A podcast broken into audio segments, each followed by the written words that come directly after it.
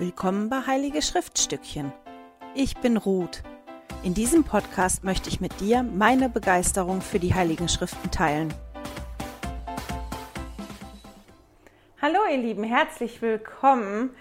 Heute beschäftigen wir uns mit Alma 53 bis Alma 63. Das sind die letzten Kapitel in Alma. Und ich kann mich persönlich nicht daran erinnern, wann außer im Seminar ich das je geschafft hätte, einmal wirklich in einem Zug von ganz vorne bis ganz hinten durchzulesen. Und das, was mich diesmal total begeistert, ist, dass dadurch, dass ich das hintereinander gelesen habe, dass ich auf einmal einen Überblick habe über die Menschengruppen und die Personen und über Kleinigkeiten in den Kapiteln, den ich sonst nicht hatte. Und das finde ich total toll.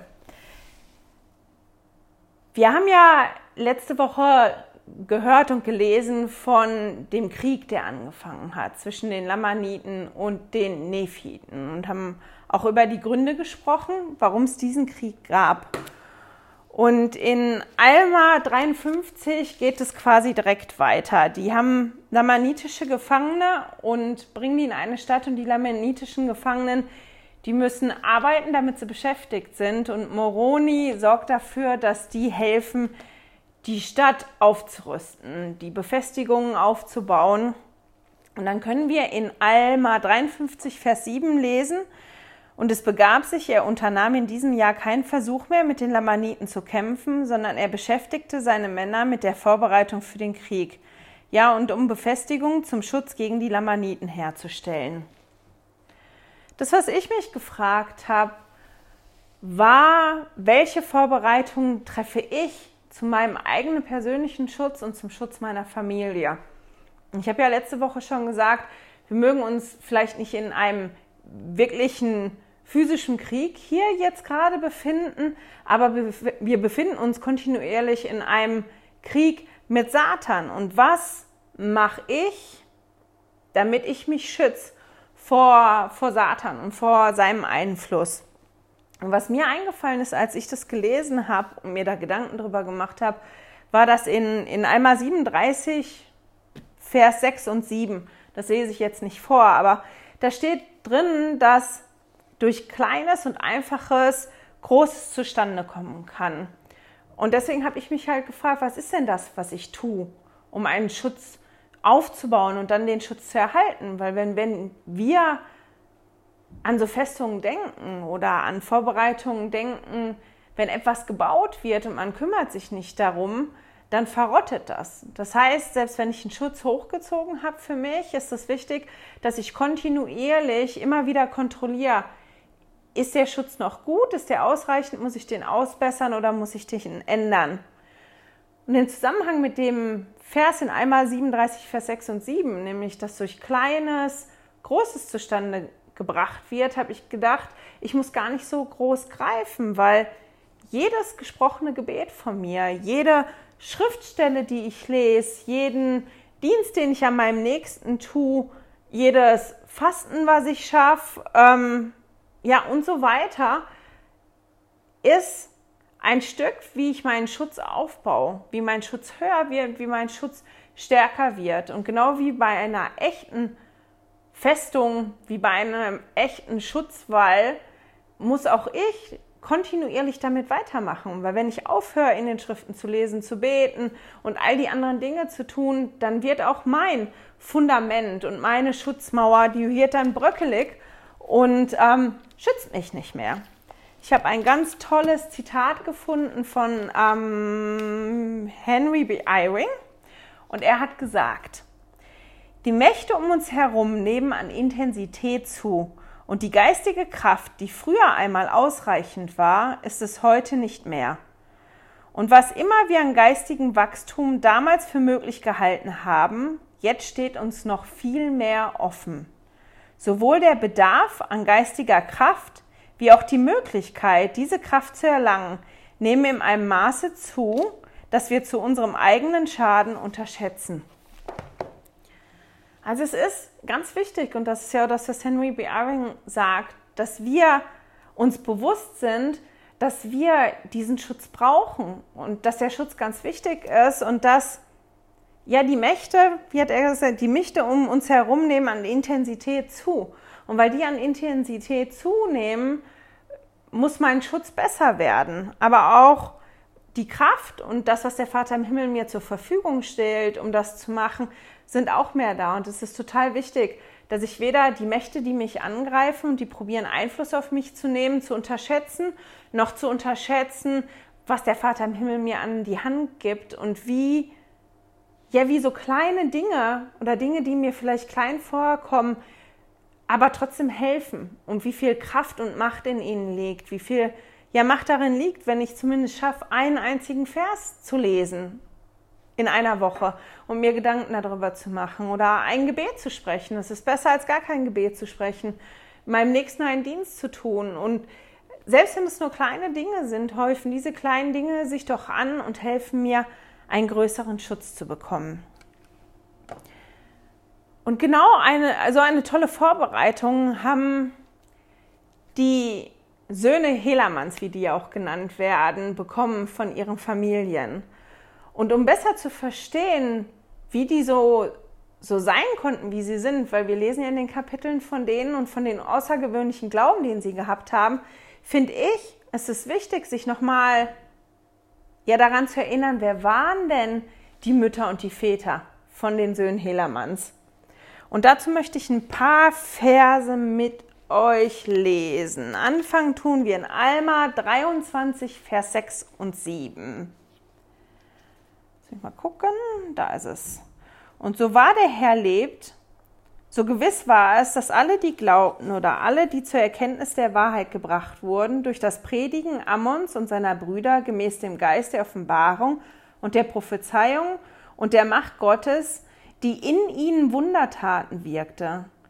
Ja, ich sage euch, so wie der Herr lebt, so fielen diejenigen Lamaniten, die ihrem Predigen glaubten und sich zum Herrn bekehrten, niemals ab, denn siehe, sie wurden ein rechtschaffenes Volk. Sie legten die Waffen ihrer Auflehnung nieder, so dass sie nicht mehr gegen Gott kämpften und auch nicht gegen irgendeinen ihrer Brüder.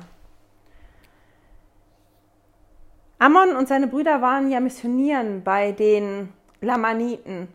Und von denen ist hier die Rede. Die haben sich ja dann einen neuen Namen ausgesucht, nämlich die Antinephile hier, und sind nachher, als die gezogen sind ins Land Zarahemla, haben die sich das Volk Ammon genannt. Und hier lesen wir davon, die sind bekehrt worden und haben dann so einen großen Glauben gehabt und haben dann die Waffen ihrer Auflehnung niedergelegt und vergraben. Und zwar der Auflehnung gegen alles, unter anderem auch gegen Gott. Und ich finde, das ist wichtig, dass man das im Hinterkopf hat, wenn man sich jetzt mit den Kapiteln beschäftigt. Dann können wir lesen in Alma 26, Vers 31 bis 34 steht. Und nun siehe, wir können ausschauen und die Früchte unserer Arbeit erblicken. Und sind es wenige? Ich sage euch nein, es sind viele. Ja, und wir können ihre Aufrichtigkeit bezeugen, wegen ihrer Liebe zu ihren Brüdern und auch zu uns.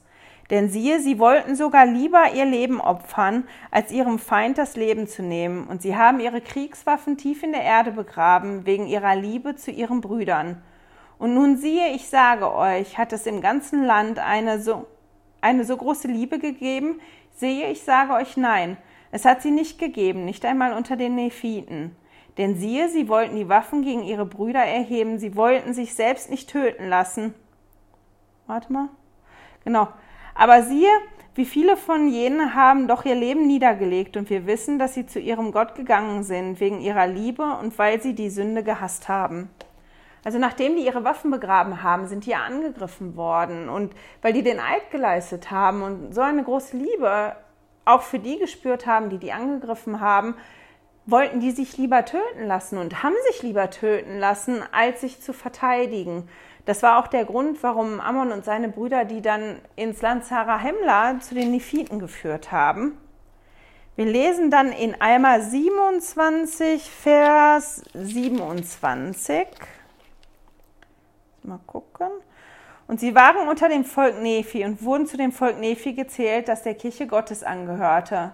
Und sie zeichneten sich auch durch, die, durch ihre Hingabe an Gott und auch an die Menschen aus, denn sie waren völlig ehrlich und untadelig in allem und sie waren fest im Glauben an Christus ja bis zum Ende.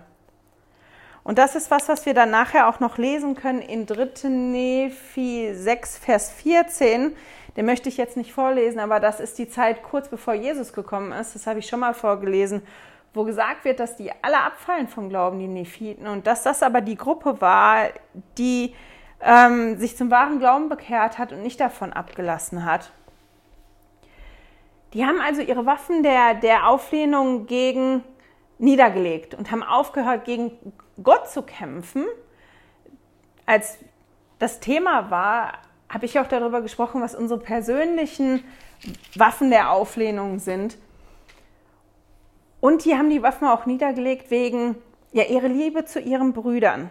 Und wir lesen von denen, dass die untadelig waren, die waren ehrlich, die standen sehr fest im Glauben an Christus und die rückten davon nicht ab.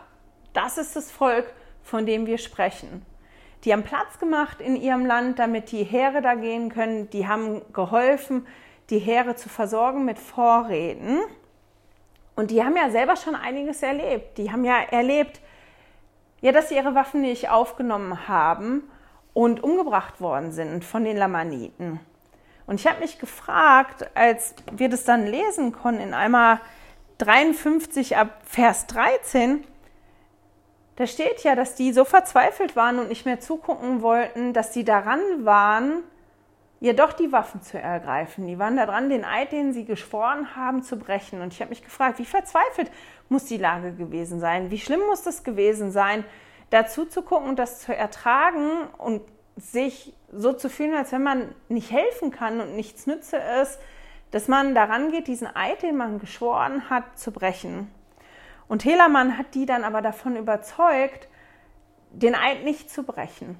Und ich finde das ganz spannend, weil Helaman ja der Prophet war und Helaman hat ja die Platten und alles andere Heilige von seinem Vater Alma übernommen. Der war quasi der Hüter des Heiligen der Hüter und der Beschützer und der, der sich darum gekümmert hat. Und wenn man das im Hinterkopf hat und denkt, den Bund, den die gemacht haben, der war ja auch heilig und wichtig. Das war ein Bündnis, das die geschlossen haben mit dem Vater im Himmel. Und Helaman wollte nicht zulassen, dass sie diesen Bund brechen und hat die dann überzeugt. Und ich finde das ganz toll, wenn man darüber nachdenkt, dass Helaman ja der Hüter der Heiligen oder des Heiligen ist und derjenige ist, der die Schriften da gerade führt ja, dass er auch danach guckt, ja, dass die Menschen die Möglichkeit haben, ihre Bündnisse, die sie gemacht haben mit dem Vater im Himmel, halten zu können. Wir lesen dann davon, dass denen ja auffällt, dass ihre Söhne den Eid nicht abgelegt haben und dass die sich versammeln und diese Söhne dann in den Krieg ziehen. Und diese Söhne wählen sich Helaman als ihren Führer aus. Jetzt steht da nicht viel drum, das ist ein bisschen, was man so jetzt annehmen kann. Aber die stammen ja von Eltern ab, die ihre Waffen niedergelegt haben. Und die wussten, solange wir leben, wir wollen die Waffen nicht mehr ergreifen und wir kämpfen nicht mehr. Die werden also wirklich nicht groß unterrichtet worden sein in der Kriegskunst. Keine erfahrenen Kämpfer, sehr jung. Und dann fand ich die Wahl, die die getroffen haben, sehr interessant. Die haben sich Helaman ausgesucht. Helaman war der Prophet zu der Zeit. Der ist umhergezogen, um zu predigen, das Wort Gottes zu verkünden, die Kirche aufzurichten. Der war nicht bekannt dafür, ein großartiger Herrführer zu sein oder ein erfahrener Herrführer zu sein. Wir lesen das nicht, inwieweit Helaman geschult worden ist, darin oder nicht, das sehen wir nicht. Aber ich finde die Wahl sehr, sehr interessant, weil wir haben ja von ganz vielen anderen Herrführern gelesen und da wird es genug gegeben haben, aber dass die sich wirklich Helamann ausgesucht haben, der ja eine besondere Verbindung zum Vater im Himmel hat und gesagt hat, dass sie halt wussten, das ist der, von dem wir geführt äh, werden wollen. Wir haben zwar keinen Plan, wir wissen nicht, wie das funktioniert, wir wissen nicht, wie das wird, was auf uns zukommt, aber wir wissen, Helamann, ja, der agiert mit dem Vater im Himmel, der hat eine besondere Verbindung und wir möchten, dass der uns anführt auch wenn das auf den ersten Blick vielleicht nicht das Spezialgebiet von Helamann gewesen ist. Und das finde ich ganz interessant, das mal im Hinterkopf zu haben, bevor man jetzt liest, wie die gekämpft haben oder nicht. Hier im Eimer 53 lesen wir von 2000 jungen Männern vom Volk Ammon, die dann einen Eid geleistet haben oder ein Gelübde, für die Freiheit der Nephiten zu kämpfen und dass sie die Freiheit nicht aufgeben wollen. Und was steht hier? Ja, würden kämpfen, um die Nephiten und sich selber vor Knechtschaft, meine Güte, Knechtschaft zu schützen. Wir lesen über die in den Versen auch, dass die mutig waren, dass die tapfer waren, dass sie treu waren, dass sie die Gebote Gottes hielten. Und ich finde die Beschreibung, wenn wir die Verse gerade, wenn wir uns an die Verse erinnern, die ich vorgelesen habe, über ja, ihre Väter und ihre Mütter, über das Volk vorher, dann ist das genau so. Und wir lesen ja in den Versen öfter, dass da steht, das haben sie von ihren Müttern gelernt. Und in vielen Leitfäden war die Frage, ja, wie kann ich das meinen Kindern beibringen oder wie möchten sie das ihren Kindern beibringen oder wie haben die das geschafft? Und als ich die Verse jetzt so verglichen habe, habe ich gedacht, ja, die haben das geschafft, ihren Kindern das beizubringen auf der Ebene, weil die sich selber Mühe gegeben haben, das zu leben, wovon die gesprochen haben. Weil kennt ihr das nicht, wenn einer steht und irgendwas erzählt und man beobachtet den und der macht was ganz anderes als das, was er sagt, dass man das komisch findet oder dass man das teilweise in Frage stellt. Das ist zumindest das, was ich mache. Und ich glaube nicht, dass diese Söhne vom Volk Ammon so hätten werden können, ich das jetzt richtig formuliert, wie sie sind und wie sie da beschrieben werden, wenn sie das nicht durch Wort und aber auch durch Tat von ihren Eltern gelernt hätten. Die sind losgezogen und marschiert und die sind dann eingegliedert worden in das Heer des Antipus. Und das war nur ein kleiner Teil, aber die waren trotzdem sehr, sehr froh, dass die gekommen sind, weil die viele Verluste erlitten haben. Und dann kann man was ganz Spannendes lesen, was ich die ganze Zeit überlesen habe. Und das fand ich ganz toll, als mir das jetzt bewusst geworden ist. Und zwar in Alma 56, Vers 27. Und nun begab es sich, im zweiten Monat dieses Jahres wurden uns von den Vätern dieser meiner 2000 Söhne viele Vorräte gebracht. Ich habe das immer überlesen. Das war mir gar nicht so bewusst. Und dann habe ich mir die Situation vorgestellt, die wir ganz bestimmt, dieses Zusammentreffen wird unglaublich schön gewesen sein, aber auch ganz schwierig, gefühlsmäßig gewesen sein. Diese Väter haben ja nicht zu den Waffen gegriffen und die mussten ihre Söhne losziehen lassen, in dem Wissen, dass sie verletzt werden könnten oder dass sie sterben könnten, dass sie quasi überhaupt gar keine Erfahrung haben in dem, was sie tun. Und es muss einen unglaublichen großen Glauben und Vertrauen in den Vater im Himmel voraussetzen, dass sie das könnten. Und das, was die Väter aber tun konnten in dem Moment, war, ihren Söhnen und den anderen Vorräte zu bringen und denen in der Situation ganz bestimmt auch Mut zuzusprechen und Unterstützung, seelische Unterstützung zu bringen. Und ich fand das unglaublich schön. Ich habe das immer überlesen, mir das vorzustellen, bevor die wirklich gekämpft haben, aber als sie schon in dem Lager waren, dass die nochmal die Möglichkeit hatten, von der Familie zu hören, Familie zu umarmen und bestärkt zu werden. In Eimer 56 können wir dann weiterlesen, dass dieses kleine Heer von Helaman als Köder genommen worden ist, um die Lamaniten aus der Stadt rauszulocken. Und die sind verfolgt worden, aber nur bis zum gewissen Punkt, dann sind die nicht mehr verfolgt worden und die waren sich dann unsicher. Sollen wir jetzt zurückziehen und dem anderen Teil des Heers helfen? Oder ist das eine Falle, in, den, in die wir reinlaufen? Und dann können wir im Vers, also in einmal 56 Vers 47 und 48, 48 lesen. Und nun hatten sie noch niemals gekämpft und doch fürchteten sie den Tod nicht. Und sie dachten an die Freiheit ihrer Väter, äh, sie dachten mehr an die Freiheit ihrer Väter als an ihr eigenes Leben. Ja, ihre Mütter hatten sie gelehrt, dass wenn sie nicht zweifelten, Gott sie befreien werde. Und sie wiederholten mir die Worte ihrer Mütter und sprachen, wir zweifeln nicht, unsere Mütter haben es gewusst. Und das ist das, was ich ganz am Anfang gesagt habe.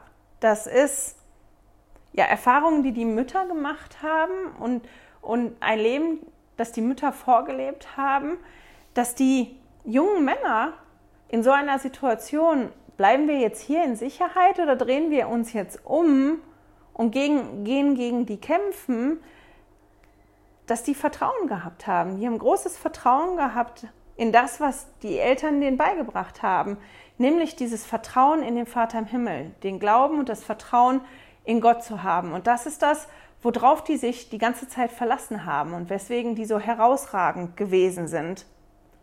Und ich habe mich gefragt, ist das was, was ich auch kann? Und die Antwort war nein. ich bin, weiß ich nicht, ob ich zu pessimistisch bin oder ob ich ein zu großer Zweifler bin. Ich zweifle zu oft. Mir fällt es schwer, so, so, so, ja, blindes Vertrauen ist immer so negativ, aber dieses Vertrauen so zu haben.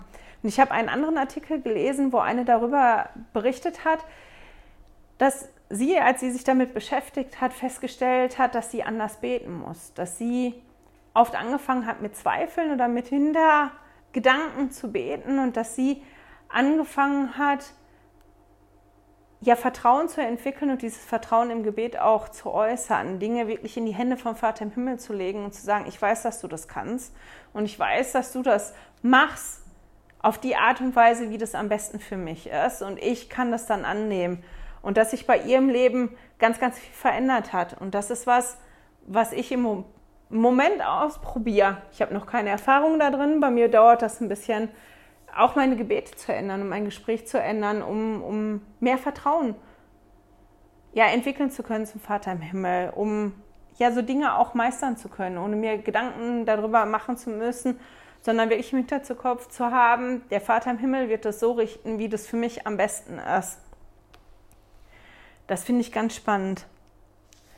Was anderes, was ich auch immer überlesen habe, weil wenn wir sprechen über über diese Truppe, dann sind das ja mal die 2000 Krieger oder die 2000 Söhne des Helamann.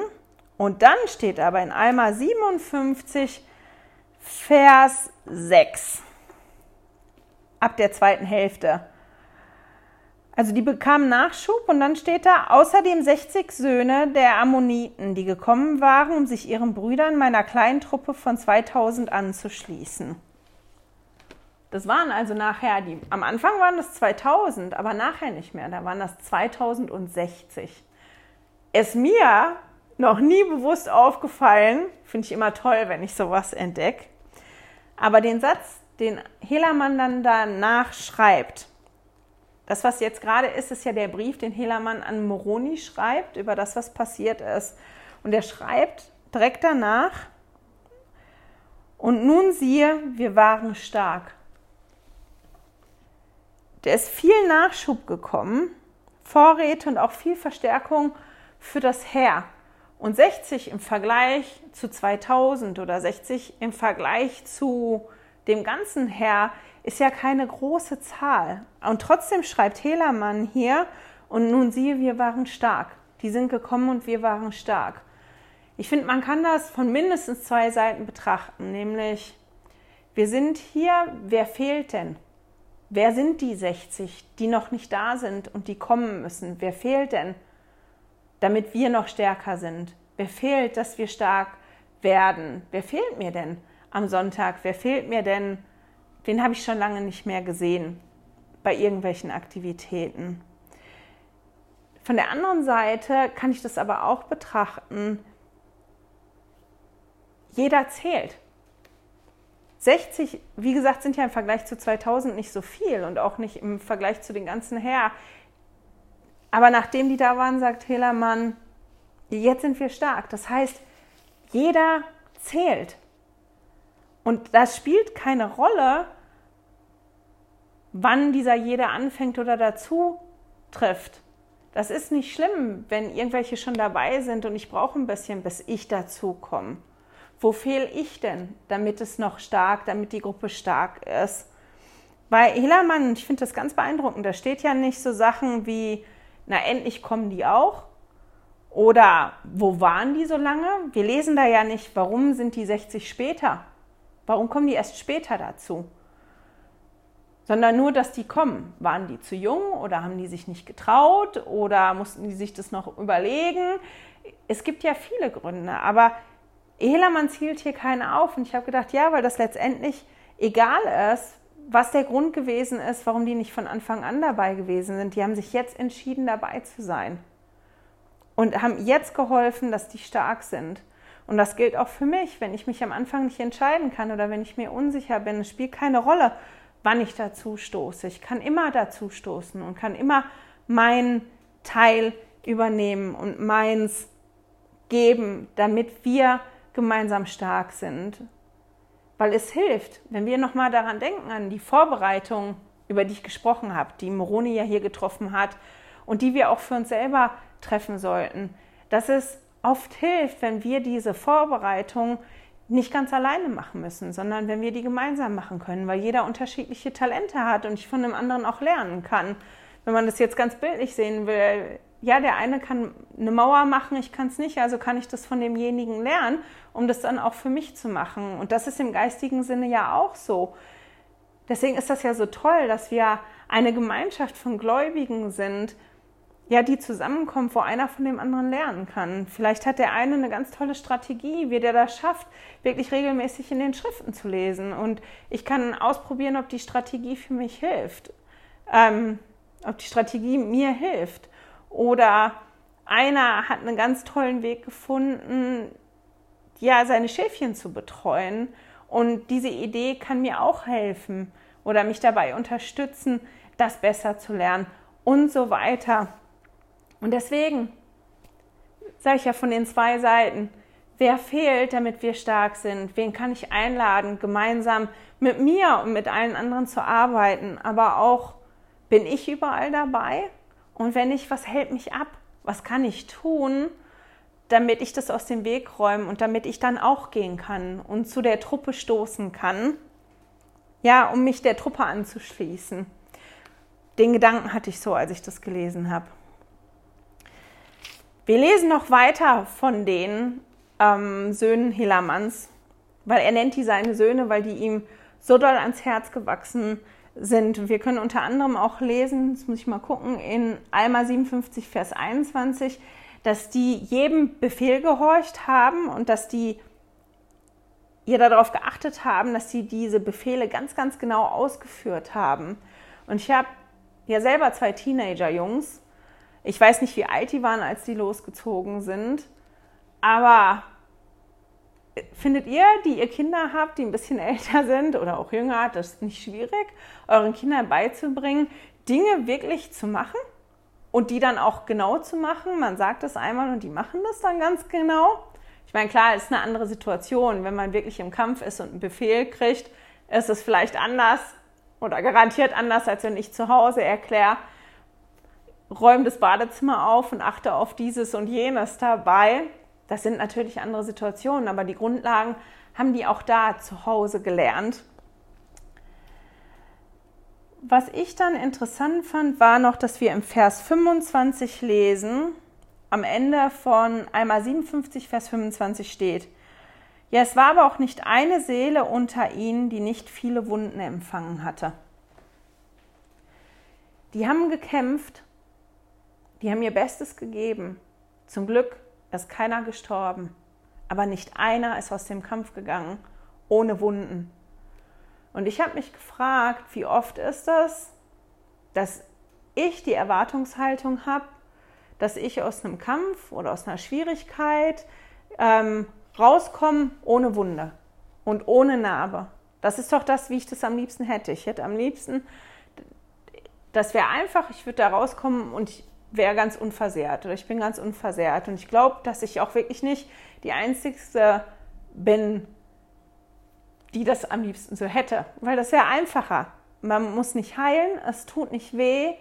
Ähm, ja, es ist nicht unbequem, weil wenn man verletzt wird, auf welcher Ebene auch immer, ob man krank ist oder ob man seelisch verletzt wird oder ja, welche Narben man auch immer trägt, das ist im ersten Moment ja nicht schön. Und man muss teilweise ja auch lernen, mit diesen Verletzungen oder diesen Narben und diesen Wunden zu leben. manche heilen, sodass man das nicht mehr sieht und manches heilt aber nie ganz oder hinterlässt halt Namen, wo man immer daran erinnert wird. Und die Frage, die ich mir gestellt habe, ist, verändern Verletzungen meine Einstellung zu etwas? wenn ich verletzt werde, wenn etwas schwierig ist und ich da nicht so rauskomme, wie ich mir das gedacht oder gewünscht hätte, ändert das was an meiner Einstellung. Und das ist teilweise schwierig, glaube ich. Und das ist was, was wir lesen. Ich mag einmal springen. Und zwar zu Alma 62, Vers 41. Mal eben gucken. Genau. Und da steht dann, aber siehe, wegen der, über, wegen der überaus langen Dauer des Krieges zwischen den Nephiten und den Lamaniten waren viele hart geworden, wegen der überaus langen Dauer des Krieges. Und viele waren sehr erweicht worden wegen ihrer Bedrängnisse, dass sie sich vor Gott demütigten bis in die Tiefen der Demut hinab. Ich habe das mal überschlagen. Ich hoffe, ich habe das richtig überschlagen. Das habe ich jetzt gerade ganz schnell gemacht. Wenn ich das richtig gesehen habe, hat der Krieg ungefähr 22 Jahre gedauert. Mit Pausen. Da war ja mal ein Jahr dazwischen und dann mal wieder ein Jahr dazwischen, wo Kriegsvorbereitungen stattgefunden haben, wo nichts gewesen ist. Aber diese ganzen Kampfhandlungen, bis quasi das Happy End gekommen ist und sich das wirklich beruhigt hat, erstmal, das hat 22 Jahre lang gedauert. Stellt euch das mal vor. Ich meine, der Zweite Weltkrieg, der war ganz, ganz schlimm und wie viel Zerstörung hat der gebracht und der hat nicht so lange gedauert. Es gibt Länder, wo schon ganz lange ja ein Bürgerkrieg herrscht. Welche Zustände sind in dem Land? Dadurch, dass die ganze Zeit da so Kampfhandlungen sind. Und was macht das mit dem Menschen? Und wir vergessen, glaube ich, oft, dass der Kampf, den wir kämpfen, auch ein langer Kampf ist. Ich wünschte mir, ja, der wäre schnell vorbei. Ich müsste ein Jahr kämpfen und dann weiß ich das. Habe ich das gut gemacht oder habe ich das schlecht gemacht? Aber der Kampf gegen die Mächte Satans, der wird mein ganzes Leben lang dauern. Und genau wie das hier geschildert wird in Alma, werden da immer wieder Schlachten sein und da werden auch immer wieder Pausen sein. Und der Punkt ist, was macht das mit mir? Wie verändert das meine Einstellung? Macht mich das hart? weil ich verletzt worden bin und die Wunden habe? Oder macht mich das weich und kann ich das sehen, was der Vater im Himmel wirkt für Wunder? Und ich glaube, dass das teilweise auch wie eine Entscheidung ist, auch wie, ob ich einen Versuch mit dem Glauben mache oder nicht. Ich kann mich dafür entscheiden, zu sehen, ist das Glas halb voll oder ist es leer. Möchte ich mich konzentrieren auf das, was alles schlimm ist und schief läuft gerade in meinem Leben oder gebe ich mir Mühe? Und das ist ja das, was ganz vorne steht in der Einleitung vom Buch Mormon, wofür das Buch Mormon auch da ist. Kann ich mich umdrehen und in meinem Leben das Große und Wunderbare sehen, was der Vater im Himmel bewirkt? Weil deswegen haben wir unter anderem das Buch Mormon, dass wir da sehen können, was ist denn das Große und Wunderbare, was der Herr dort gewirkt hat für die Menschen dort, um dann vielleicht leichter zu erkennen, was ist denn das Große und Wunderbare, was der Herr bewirkt in meinem Leben. Und so was Großes und Wunderbares erkennt auch Helamann und das ganze Heer. In Eimer 57, Vers 26 und 27 können wir das dann lesen. Und nun war ihre Bewahrung, also dass keiner von denen 2060 gestorben ist, und nun war ihre Bewahrung für unser ganzes Heer verwunderlich. Ja, dass sie verschont geblieben waren, während es von unseren Brüdern tausend gab, die getötet worden waren. Und wir schrieben das mit Recht der wundertätigen Macht Gottes zu, wegen ihres überaus festen Glaubens an das, was zu glauben sie gelehrt worden waren, dass es einen gerechten Gott gibt und dass alle, die nicht zweifeln, durch seine wunderbare Macht bewahrt werden. Solcher Art nun ist der Glaube derjenigen, von denen ich gesprochen habe. Sie sind jung und ihr Sinn ist standhaft und sie setzen ihr Vertrauen beständig in Gott. Das Herr hätte sich konzentrieren können auf die vielen, die so vielen, die gefallen sind. Wie schlimm der Kampf gewesen ist, welche Verluste die hatten. Aber die haben sich konzentriert auf dieses Wunder, dass da ein kleiner Trupp ist von 2060 jungen, unerfahrenen Männern, die ihr Bestes gegeben haben, die ihr Vertrauen auf den Herrn gesetzt haben und die zwar alle verletzt waren, aber von denen keiner gestorben ist und dass sie das erkannt haben in, ja, in der Situation. Und ich glaube, dass wir das auch viel öfter machen müssen in unserem Leben, wirklich innezuhalten und uns darauf zu konzentrieren, was ist das Große und Wunderbare, was der Herr bewirkt in unserem Leben persönlich. Das, was ich noch gemacht habe, als einmal jetzt fertig war, in den zehn Kapiteln, die diese Woche abdecken, stehen natürlich noch ganz viele andere Sachen drin. Das ist die Taktik zwischen Moroni und dem anderen Anführer, dessen Namen ich jetzt gerade vergessen habe, wegen dem Gefangenenaustausch. Da sind ja diverse Briefe. Die zehn Kapitel bestehen ja, ich glaube, fast zur Hälfte aus Briefen, die von verschiedenen Leuten geschrieben werden. Man könnte sich noch angucken, auch den Brief, den Moroni schreibt an ja, den obersten Richter, wo er sich beschwert darüber, wo denn der Nachschub bleibt und der gespickt ist mit Vorwürfen, wirklich. Was glaubt ihr, was passiert, wenn ihr da auf eurem Thron sitzt und der Herr, der wird das schon rächen, dass ihr das macht?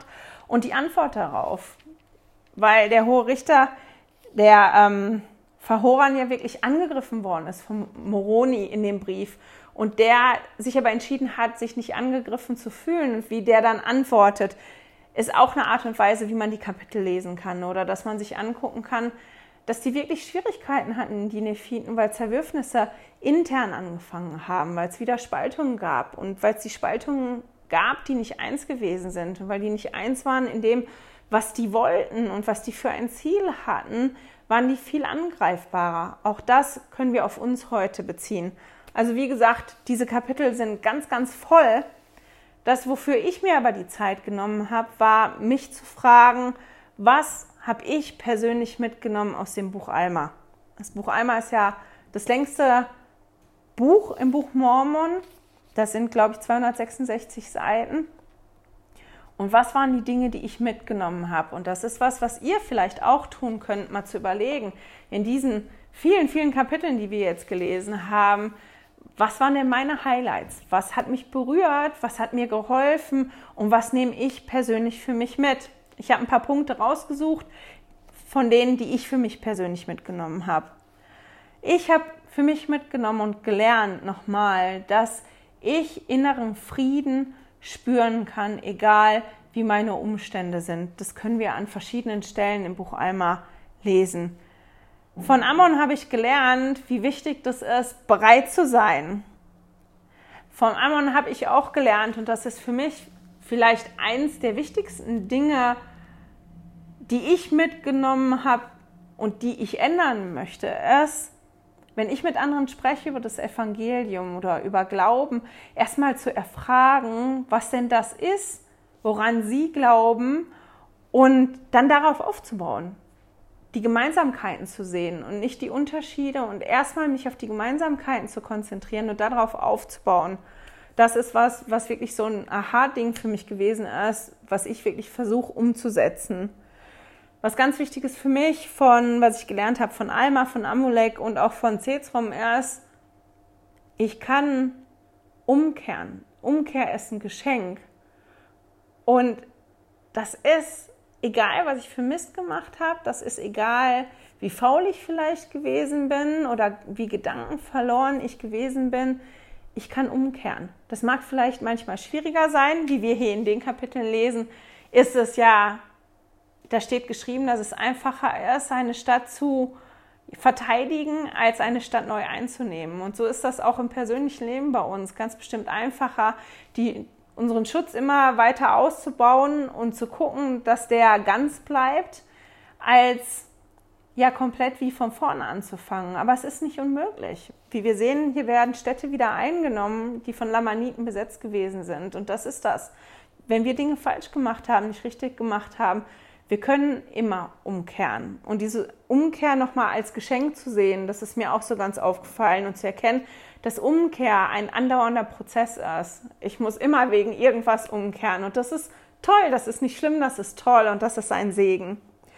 Das, was ich auch noch mitgenommen habe, ist, dass ich immer und überall beten kann. Nicht wie die Zoramiten, nur an einem bestimmten Tag, an einem bestimmten Ort, bestimmte Worte, sondern es ist egal, wo ich meine Worte an den Herrn richte. Und ich kann das auch immer tun. Und dass es wichtig ist, einen Versuch mit dem Glauben zu machen. Das, was Alma erzählt mit dem Glauben und dem Samenkorn, dass das oft im ersten Moment eine eine bewusste Entscheidung ist, ich möchte einen Versuch machen mit dem Glauben. Ich habe vielleicht Fragen, ich habe Zweifel und ich entscheide mich dafür, ja, nicht mit dem Zweifel einen Versuch zu machen, sondern mit dem Glauben einen Versuch zu machen. Und ich finde es beeindruckend. Meine Liste ist noch viel, viel länger an den Dingen, die ich mitnehme und die ich gelernt habe, dadurch, dass ich einmal gelesen habe.